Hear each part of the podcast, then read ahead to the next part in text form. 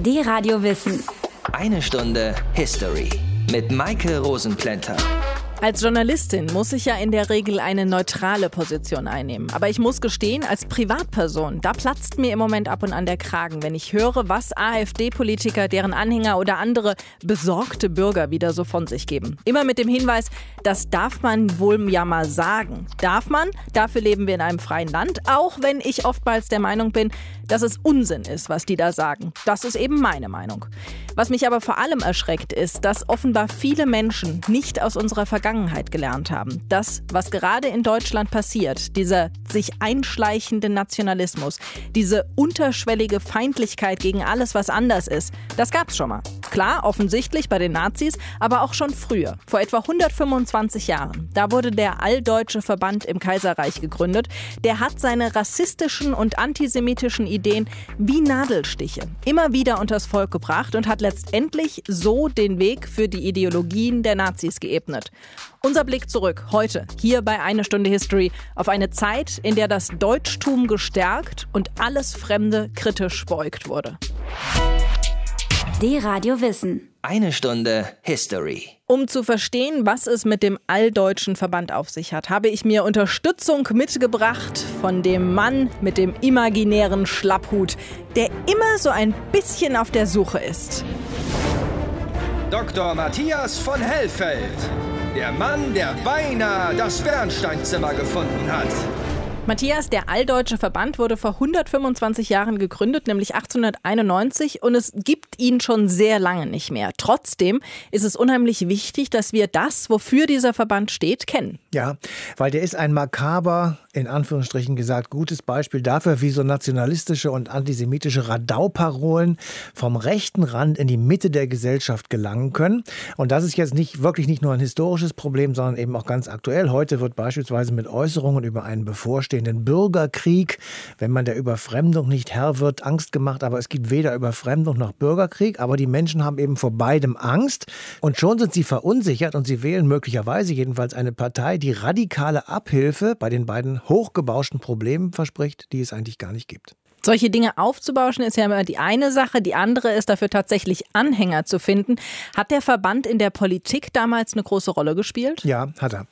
Also Heinrich Glas, den will ich mal rauspicken, der war Vorsitzender äh, dieses alldeutschen Verbandes von 1909 bis zu dessen Ende 1939 und von dem stand ein Zitat und das hat es jetzt wirklich in sich. Ich lese das mal vor. Zitat: Wo fängt das an und wo hört es auf, was uns zugemutet werden soll, als zur Menschheit gehörig zu lieben und und in unser Streben einzuschließen ist der verkommene und halbtierische russische Bauer, der Schwarze in Ostafrika, das Halbblut aus Deutsch-Südwest oder der unerträgliche Jude Galiciens oder Rumäniens ein Glied dieser Menschheit. Puh. Zitat Ende. Damit macht sich der Klaas natürlich ehrlich und er ist jemand, der rücksichtslos deutsche Interessen in den Vordergrund stellt. Im Ersten Weltkrieg fordert er dann, man müsse das Baltikum, Belgien und Polen gleich komplett annektieren und eine deutsche Hegemonie über Europa errichten. Also das ist schon ganz eindeutig vorweggenommene Nazi-Propaganda. Aber für solche Strömungen und Meinungsmache muss es ja immer einen Grund geben. Wie hat das mit dem Alldeutschen Verband angefangen? Ja, Anlass, konkreter Anlass äh, war der Helgoland-Sansibar-Vertrag zwischen Deutschland und England. Da ging es um Gebietsansprüche in Afrika. Afrika, der wurde am 1. Juli 1890 geschlossen. Und Kurz nachdem das alles unterschrieben war, kam also eine medienwirksame Debatte in Deutschland zustande und darin gab es einen Aufruf, Deutschland wach auf. So, dabei war dieser Vertrag eigentlich gar keine Verletzung deutscher Interessen. Es wurden das war damals in der Hochzeit des Kolonialismus durchaus üblich, lediglich Interessengebiete in Afrika abgesteckt. Die Kolonialstaaten nahmen sich das damals ja heraus, da haben wir schon oft drüber geredet. England machte sich dann stark für deutsche Interessen in dem späteren Deutsch-Ostafrika, während Deutschland sich verpflichtete, Zitat, die Schutzherrschaft Großbritanniens anzuerkennen über die verbleibenden Besitzungen des Sultans von Sansibar mit Einschluss der Insel Sansibar. Und dafür bekam Deutschland dann eben Helgoland. Das war strategisch sicher sinnvoll, weil es nämlich direkt vor der Haustür lag. Und wieso hat das den nationalen Rechten nicht gepasst? Naja, sie glaubten einfach, die Deutschen hätten in Afrika mehr aufgegeben, als sie durch Helgoland bekommen hätten. Die Insel war ja mehr oder weniger ein Haufen Felsen, während in Afrika eben viele Bodenschätze lockten. Danke, Matthias. Und den Helgoland-Sansibar-Vertrag, den werden wir uns gleich auch noch mal genauer betrachten.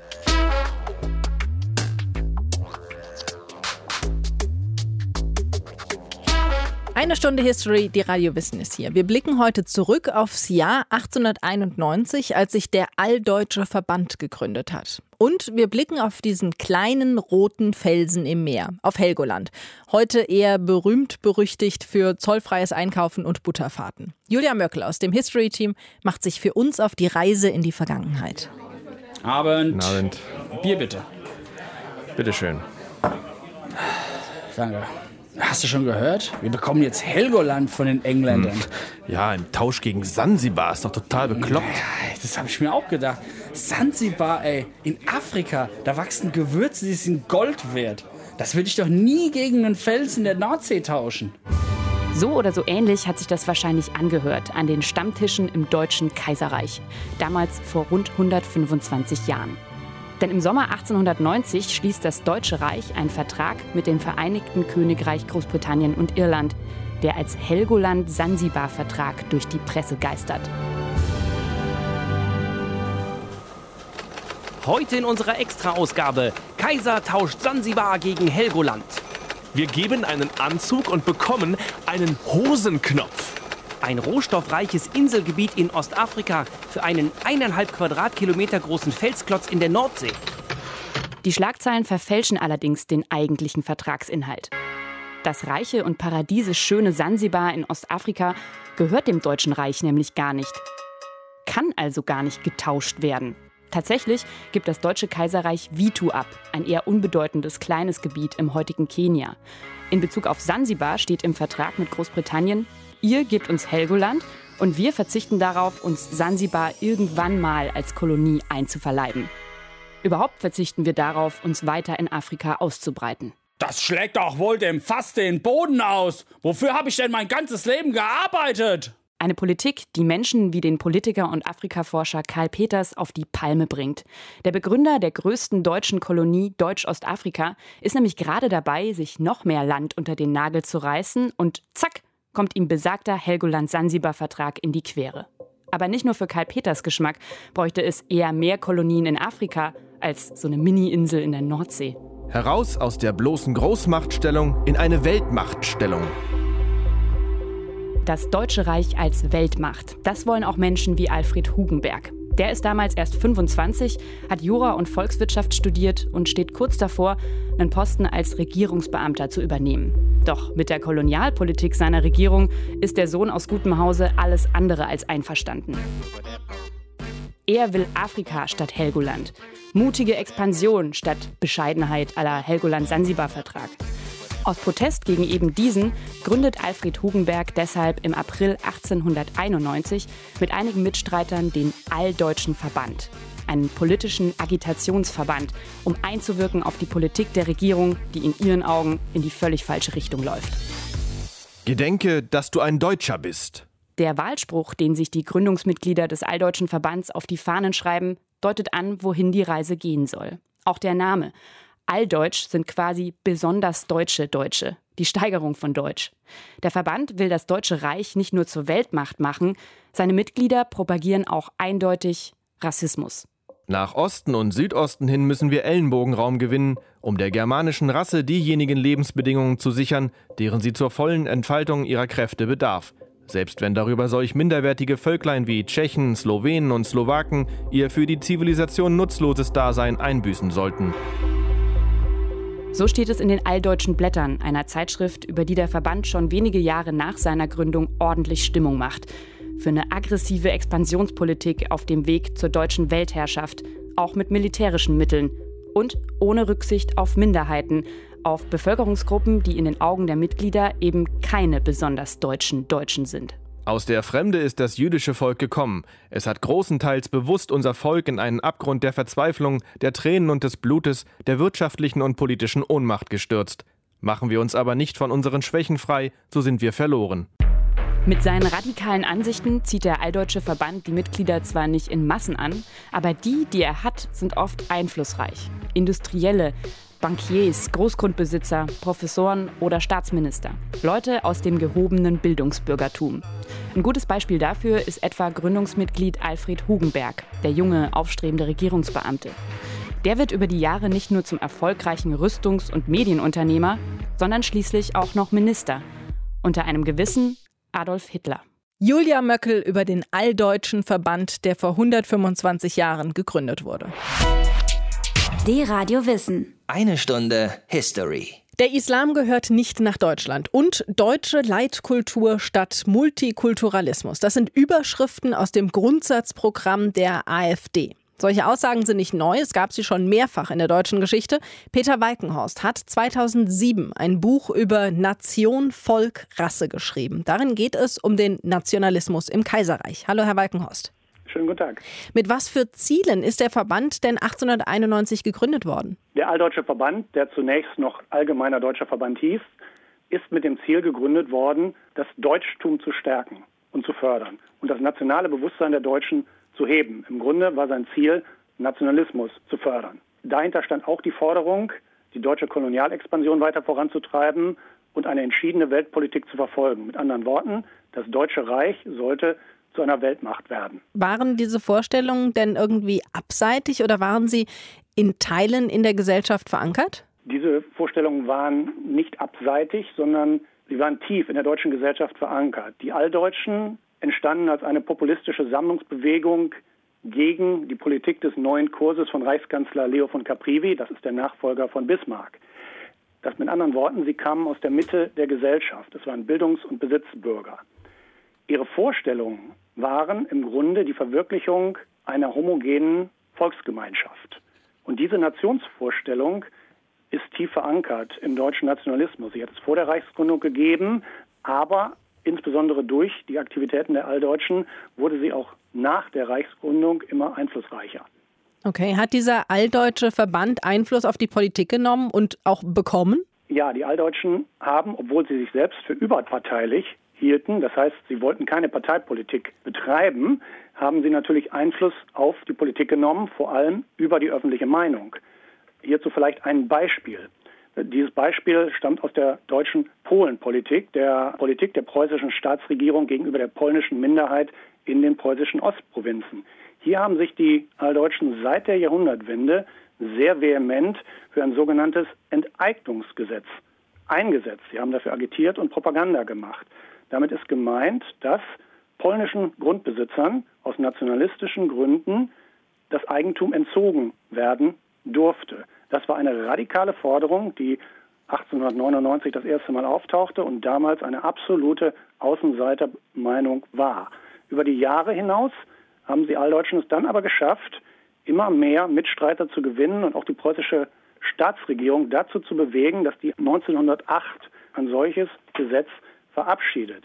Das Gesetz hat zwar wenig bewirkt im Hinblick auf die Ansiedlungspolitik, aber es war ein eklatanter Bruch des Rechtsstaatsprinzips und der Verfassung und hat damit einer Diskriminierung der nationalen Minderheiten im Kaiserreich Tor und Tür geöffnet.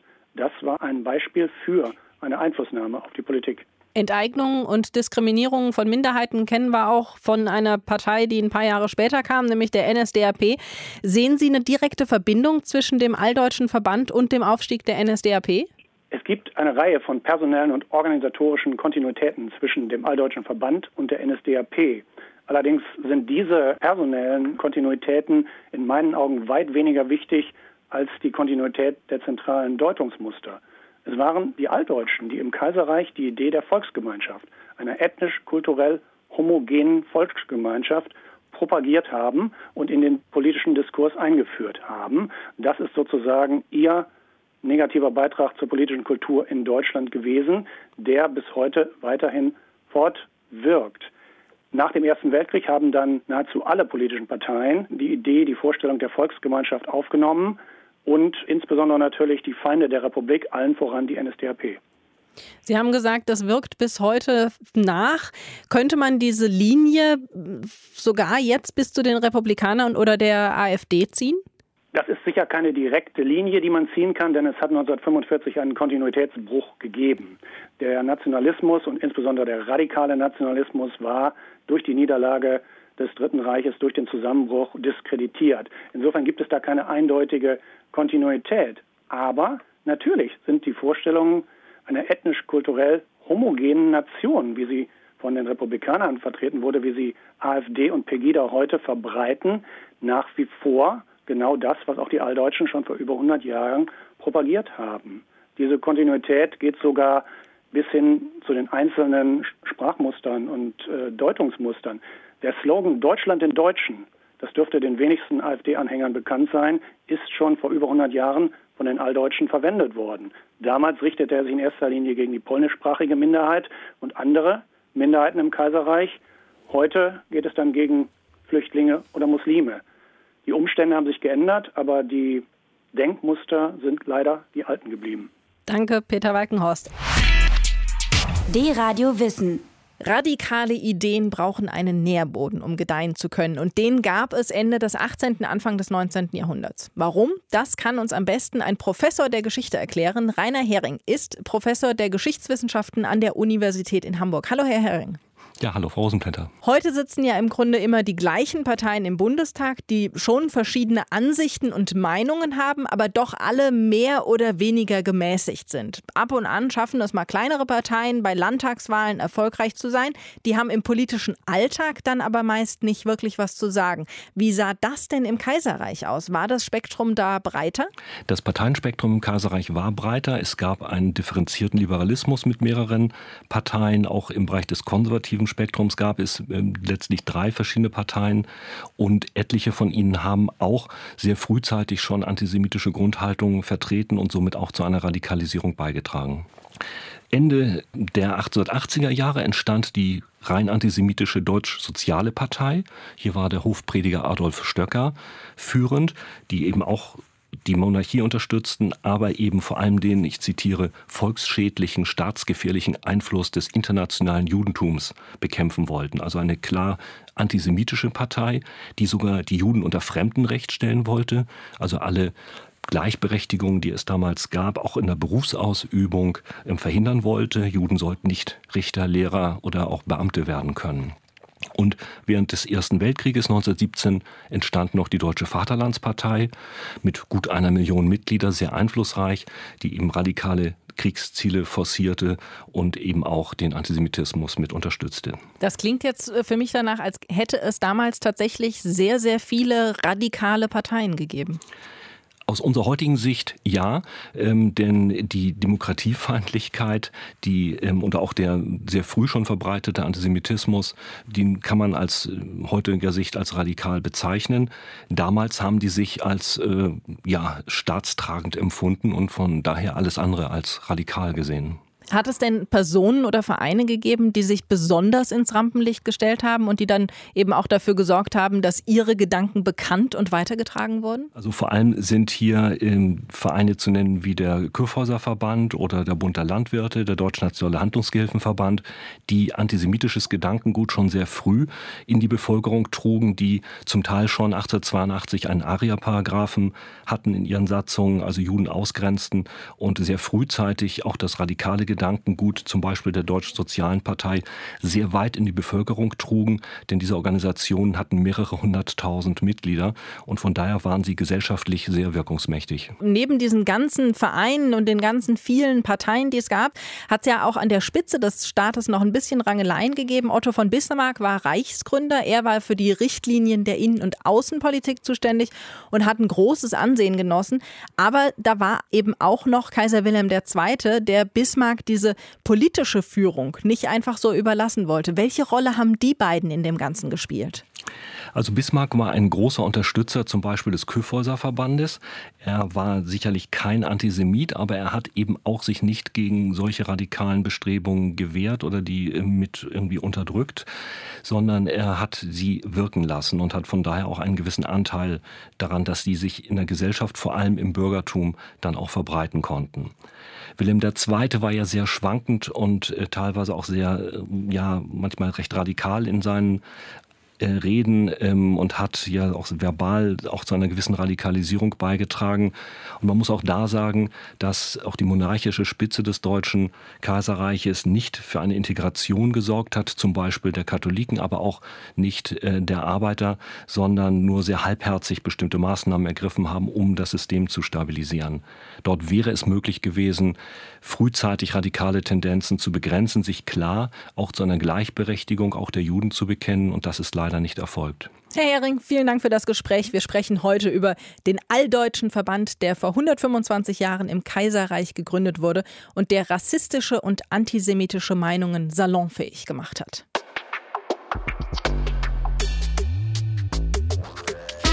Wir haben ja schon gesprochen über den Helgoland-Sansibar-Vertrag und über den Nationalismus im Kaiserreich. Jetzt müssen wir uns aber noch ein bisschen um den alldeutschen Verband an sich kümmern. Matthias von Hellfeld, es gab eine Person, die besonders im Vordergrund stand bei dem Verband.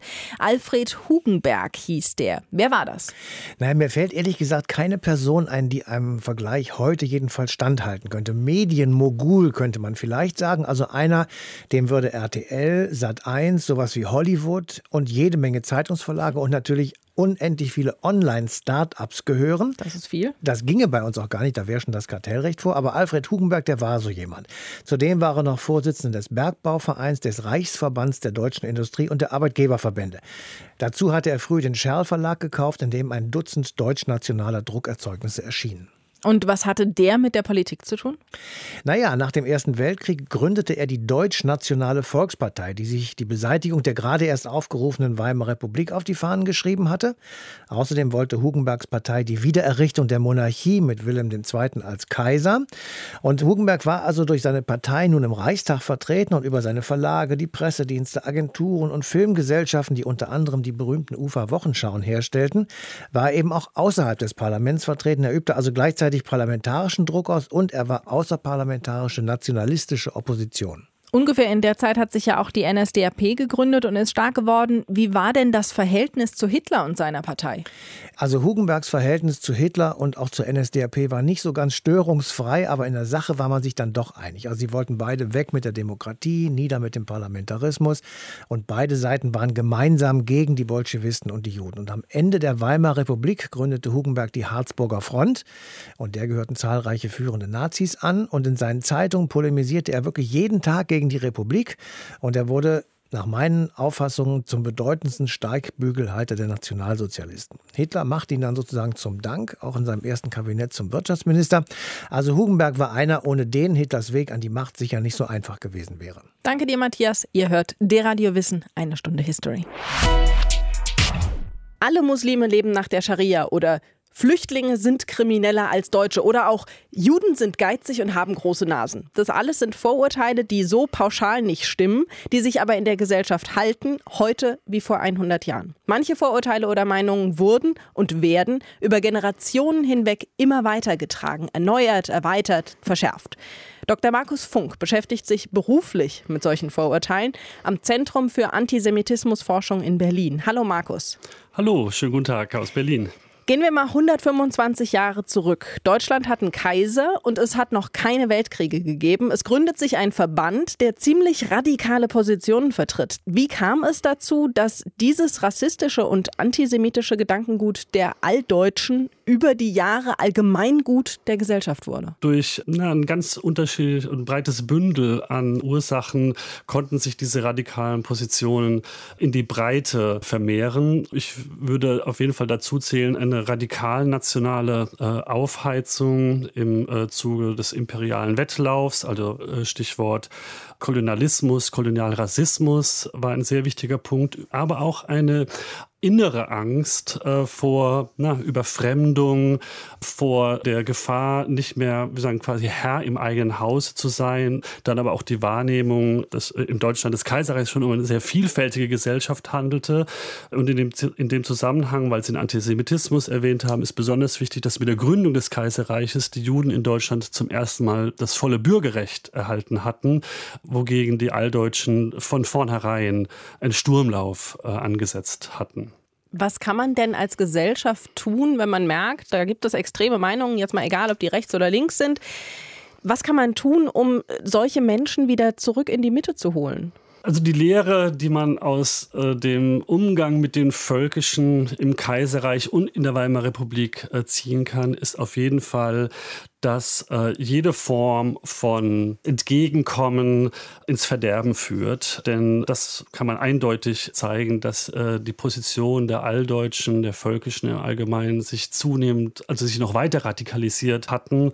Ähm, also ich würde sagen, eine sehr offensive inhaltliche Auseinandersetzung mit den, mit den Positionen, das Ziehen von ganz klaren roten Linien, die nicht überschritten werden können. Und ähm, das war eine Schwäche dann in der Weimarer Republik, als die völkische Bewegung dann nochmal explodierte nach dem Ersten Weltkrieg, auch, und da haben wir heutzutage die, die Handhabung, eine sehr offene und restriktive polizeiliche und juristische Auseinandersetzung mit Positionen, die äh, strafrechtlich relevant sind.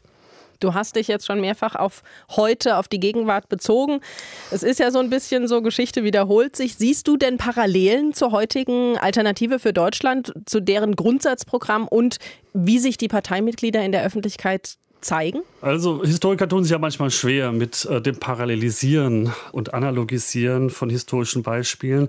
Aber es ist ja nun unübersehbar, dass heute kein Tag vergeht, an dem aus der AfD oder deren politische Milieu heraus, das muss man ja breiter sehen als nur auf die Partei bezogen, also keine Ungeheuerlichkeit herausposaunt wird, ob das nun völkisch, rassistisch, antisemitisch konnotiert ist.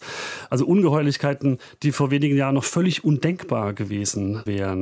Also das heißt nicht, dass solche Positionen vorher nicht existiert hätten, aber sie waren politisch nicht diskursfähig, also außerhalb des Bereiches des Denk- und Sagbaren innerhalb des demokratischen äh, Konsenses. Also die Beispiele liegen ja auf der Hand. Äh, die Äußerungen von ähm, Frauke Petri, Beatrix von Storch über das Schießen auf Flüchtlinge an Grenzen, Höckes Rede über die Reproduktionsstrategien von unterschiedlichen Menschentypen, ein Paradebeispiel für rassistisches Denken. Oder jetzt eben kürzlich Gaulands äh, Auslassungen über Minderheiten in Deutschland und wer wen zum Nachbarn haben möchte. Und das sind gleichbleibende Muster. Das sind jetzt ein rhetorisches Vorpreschen, ein Zurückrudern, Relativieren, aber es geht letztlich doch nur um mediale Aufmerksamkeit, Thesen, seien sie noch so abstrus, in die Öffentlichkeit äh, zu bringen. Ja, und äh, das folgt auch einer gewissen Beliebigkeit. Also man kann, wenn man das über die letzten drei Jahre sich anschaut, das war der Euro, die Griechen, die Flüchtlinge, der Islam. Es wird immer wieder eine neue ja, äh, Sau durchs Dorf getrieben, um diese Grenze des politischen Diskurses nach rechts hin zu erweitern. Das Programm, ich habe mir das angeschaut, das spielt natürlich voll auf die nationale Karte in, äh, in jeder Hinsicht. Dann der sogenannte Islam-Paragraph zielt natürlich de facto auf einen Ausschluss von muslimischen Minderheiten, denn wenn man eine Religion nicht als zugehörig äh, zu einer Gesellschaft erklärt, wie kann denn dann, dann die Minderheit, die dieser Religion folgt, Teil des Landes sein? Also hier ist einfach eine totale Inkonsistenz in der Argumentation, aber Konsistenz ist eh nicht deren Stärke. Und er setzt es ein sehr traditionelles Familienbild, was man auch im 19. Jahrhundert in diesen völkischen Publikationen immer wieder finden kann. Familie als Keimzelle der Gesellschaft und auch dann die Strukturierung von Gesellschaft nach diesem Familienideal. Vielen Dank, Markus. Vor 125 Jahren hat es gebrodelt in Deutschland. Das konservative Denken war wieder modern, gepaart mit rassistischem, deutschnationalen und antisemitistischem Gedankengut. Da müssen wir uns jetzt noch mal ein bisschen durchwühlen für ein Fazit. Und dafür haben wir Dr. Matthias von Hellfeld, der Mann, der beinahe das Bernsteinzimmer gefunden hat. Diese Stimmung, Matthias, die damals herrschte, die macht mir ja tatsächlich etwas Angst. Das sind ja Abgründe, die sich da in den Köpfen der Menschen aufgetan haben. Da kann man sich eindeutig nur wünschen, dass wir heute aufgeklärter und offener sind, damit sowas nicht nochmal vorkommt. Naja, also dein Wort in Gottes Gehörgang, ja. Also wahrscheinlich ist es auch so, heute gibt es vermutlich einige Bremsen mehr und hoffentlich auch einige Weichen, die derartige Gedanken rechtzeitig auf ein Abstellgleis führen könnten. Aber ganz so einfach ist es eben leider doch nicht. Ein Beispiel dafür mal aus den 70er Jahren. Des vergangenen Jahrhunderts. Damals regierte Willy Brandt und er machte die Ostpolitik, mit der sich Deutschland mit den ehemaligen Kriegsgegnern im Osten Europas aussöhnen wollte. Dagegen gab es lautstarken Protest von CDU und CSU und an vielen anderen rechten Gruppierungen, die aber nicht im Parlament waren. Und sie warfen der Regierung damals vor, erst leise und dann immer lauter, einer Unterwanderung von linksextremen Vorschub zu leisten. Irgendwann war die Regierung dann weichgeklopft und beschloss 1972 den radikalen Erlass. Fortan mussten also Lehrer, Müllwerker, Kindergärtnerinnen und so weiter beweisen, dass sie verfassungstreu waren. Knapp anderthalb Millionen Menschen waren davon betroffen. Und auch damals höhlte der stete Tropfen den Stein und brachte in diesem Fall den vollkommen unsinnigen radikalen Erlass hervor, durch den viele Menschen eben zu Unrecht in Verdacht geraten sind. Das heißt, es ist heute genauso wie damals wichtig, dass wir die Menschen, die radikale Meinungen vertreten, versuchen, wieder zurück in die Mitte der Gesellschaft zu holen. Ganz genau. Wenn am rechten oder natürlich auch am linken Rand der Gesellschaft irgendwelche Positionen formuliert werden, die radikal sind, wie zum Beispiel das Verbot von Minaretten, da muss man eben aufpassen, dass sich das nicht in die Mitte schleicht und dann vielleicht irgendwann von anderen Parteien aufgegriffen wird, sondern man muss sie zurückholen. Und wir sollten an das historische Beispiel denken, nämlich den Alldeutschen Verband, den wir hier heute so ein bisschen näher uns äh, angeschaut haben und äh, dessen radikale Positionen und eben erkennen, dass die sich irgendwann in die Mitte der Gesellschaft ähm, hineinbegeben haben. Und jetzt ist es wieder so, dass wir politische Scharfmacherei von rechts erleben und wir müssen eben verhindern, dass diese irgendwann in der Mitte der Gesellschaft angekommen sind und uns dann eben die gesamte Gesellschaft radikalisieren. Zum Schluss passt vom Thema her gar nicht her. Aber wir wollen es jetzt wissen. Das Bernsteinzimmer, was steckt dahinter? Ja, also ich saß da in meinem Büro und dann äh, klingelte Matthias, das Telefon. Es tut mir total leid. Es, es, geht doch nicht. Die Zeit. Wir, ich dachte, wir schaffen es heute, aber wir müssen es leider auf nächsten Sonntag verschieben. Okay. Äh, dann sprechen wir außerdem über Mao Zedong und die chinesische Kulturrevolution von 1966. Ich wünsche euch eine schöne Woche. Bis dann. D-Radio Wissen, eine Stunde History. Jeden Sonntag von 19 bis 20 Uhr. Mehr auf dradiowissen.de